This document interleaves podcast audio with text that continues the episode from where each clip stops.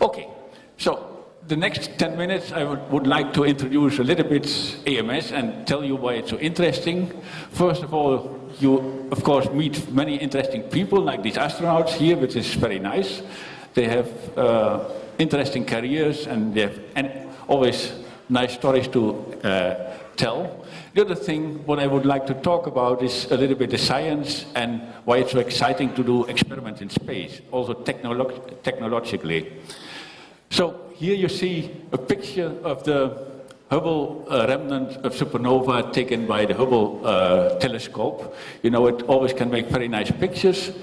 You can think that this is a very rare event. It happened uh, in 1987, and after that it did not happen again.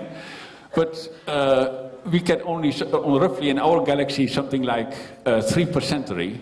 But since there are 10 to the 11th centuries, this is, uh, you can calculate e actually easily that during these uh, uh, lectures here from the astronauts in the next two hours, something like 100 supernovas will uh, occur during these two hours. So it's not a, a rare event. But what is important, that the Hubble telescope only gives you nice pictures, but, uh, and it only sees the visible part of it, but most of it is actually invisible. And especially lots of radiation comes out at very high energy, and it's the purpose of AMS to complement Hubble and just see what kind of uh, energy, uh, energetic cosmic rays escape from such explosions. And what is more important actually is we have a big puzzle in our universe that is, uh, we don't know what 83% of the matter in our universe is made of. It's so-called dark matter, we don't see it. It was discovered already in 1983 by Zwicky from the gravitational forces on the galaxies and the stars. And uh, although it was discovered uh, 80 years ago or so, we still don't know what it is. We are absolutely sure we did not make these particles in the laboratory. Uh, but we know that one of the things they can do if they annihilate, then we expect that they produce antimatter. And AMS can also search for antimatter, and I will say that in a, in a, moment. I don't have time to go uh, into all the secrets of dark matter. If you are interested, you are invited to come to my lectures on cosmologies every Monday afternoon. And then uh, uh I have to stop here. Just show you first uh, the alpha magnetic spectrometer, as the name it says, it's a spectrometer. That means it can measure the energy of particles. But it can also um, uh, measure the sign. It has a magnet. So you see here there is a big magnet. And what is different between matter and antimatter is that they have a different opposite charge, so they curve differently inside the magnetic field. So we can distinguish matter from antimatter and we also can identify the particles. We have many other uh, sub-detectors, actually there are in total 15 particle detectors and supporting subsystems, which just can tell you if it's a carbon nuclei, if it's a helium nuclei, if it's an anti-helium nuclei, if it's a positron, an electron. We know for every particle what it is. Uh, the total weight is about 7,000 kilogram. It's about 4 by 4 by 4 meters. The power is quite low. Uh, that means you can't use uh, uh, standard electronics, so we had to fight quite hard to make new electronics. The standard electronics would take a, at least an order of magnitude more power, so we had to design special electronics to have this low power. And then you think, okay, it's low power, it's uh, not uh, difficult to cool it, but unfortunately, you can't switch on a fan in space. There is just no air to blow. So you have to radiate all the heat, this two and a half kilowatts, by infrared radiation, which is quite tricky. But I will not go through all the details now. The total cost is something like $1.5 billion. Some people think it's expensive, but it's only 3 per million of the Greek debt, so it's not really that much. and if you even remember that the, national product of the uh, Greek of Greek is only two and a half percent of the European uh, national product. It's three per million of two percent, so it's really peanuts. Huh? and so. Um, let's continue. Here is a picture. Before such a detector has to go to space, it has to be extremely well tested. Especially you know, if you have been in an airplane, you have to switch up your handy, your mobile phone, uh, because of inter possible interference between uh, the controls and uh, communication. We have to do this, well, in principle, uh, the, the, ISS people would like us to do the same, but we don't want to switch it off. So we have to make very absolutely sure that the radiation coming from our detector during the data taking is not disturbing the ISS. So it was tested in an electromagnetic interference chamber at ESTEC, the technolo technological heart of the ESA in Noordwijk in the Netherlands. And so you see all kinds of absorbing walls here, and you check how much radiation comes out. And, uh, and we actually found quite some cables where we had to put better shielding on it.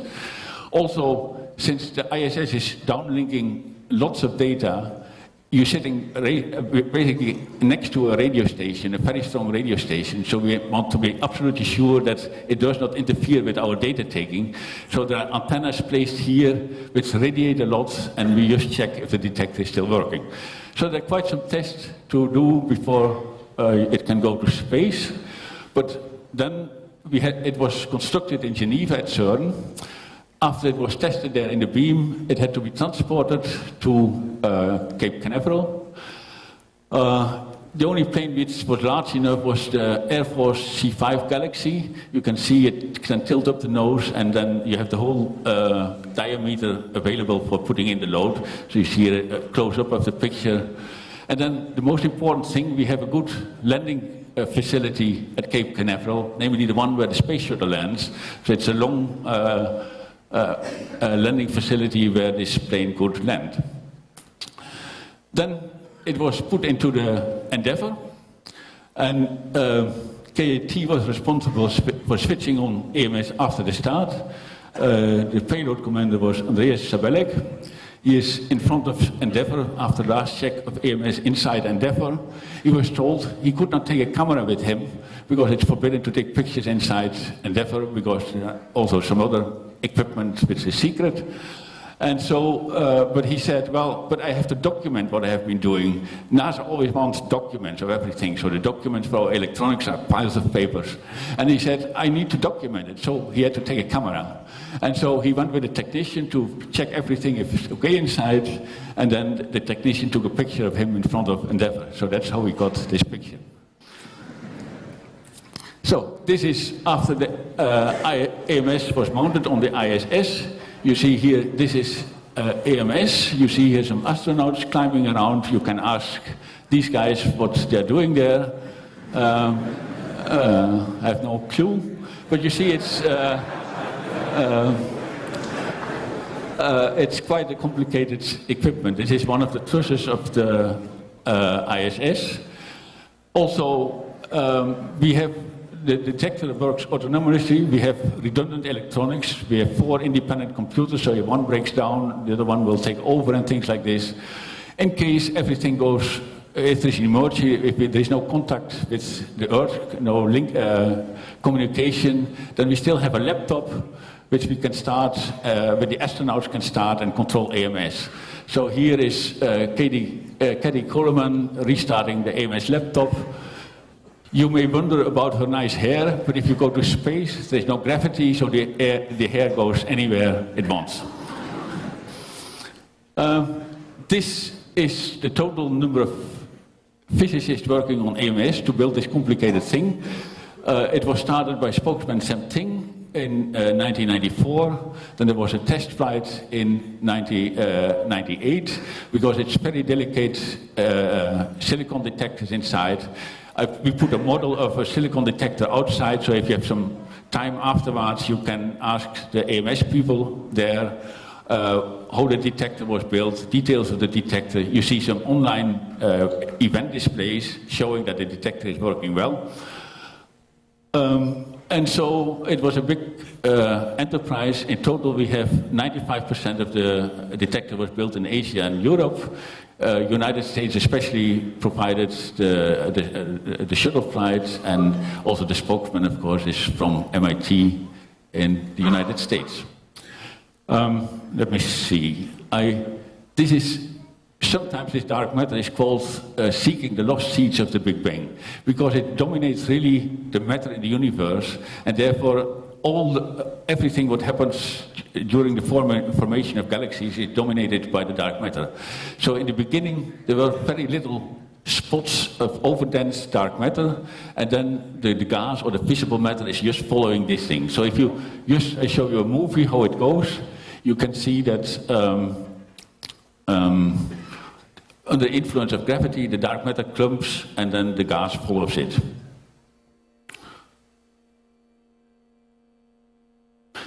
It's 10 billion years in 30 seconds, so it goes quite fast.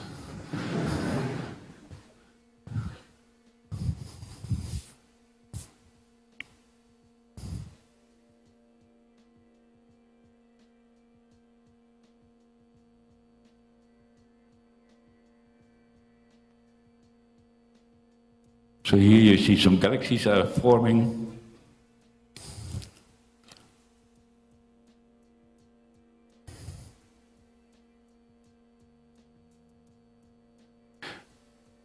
And the green stuff is what we call the dark matter. We thought it might be green.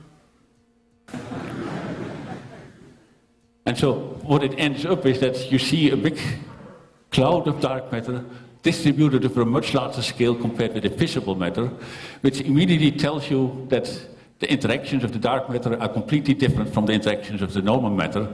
Here, normal matter has strong and electromagnetic interactions. If the particles hit each other, they lose energy, and they center, cluster at the center. Uh, the dark matter basically has, we don't know exactly what interactions it has. Uh, we know it has gravitational interactions, but for the rest, it's uh, if there are any interactions at all, it's very weak. And you see, so if a dark matter particle comes to the center, it just flies through and nothing happens, so it stays clustered on a much larger scale.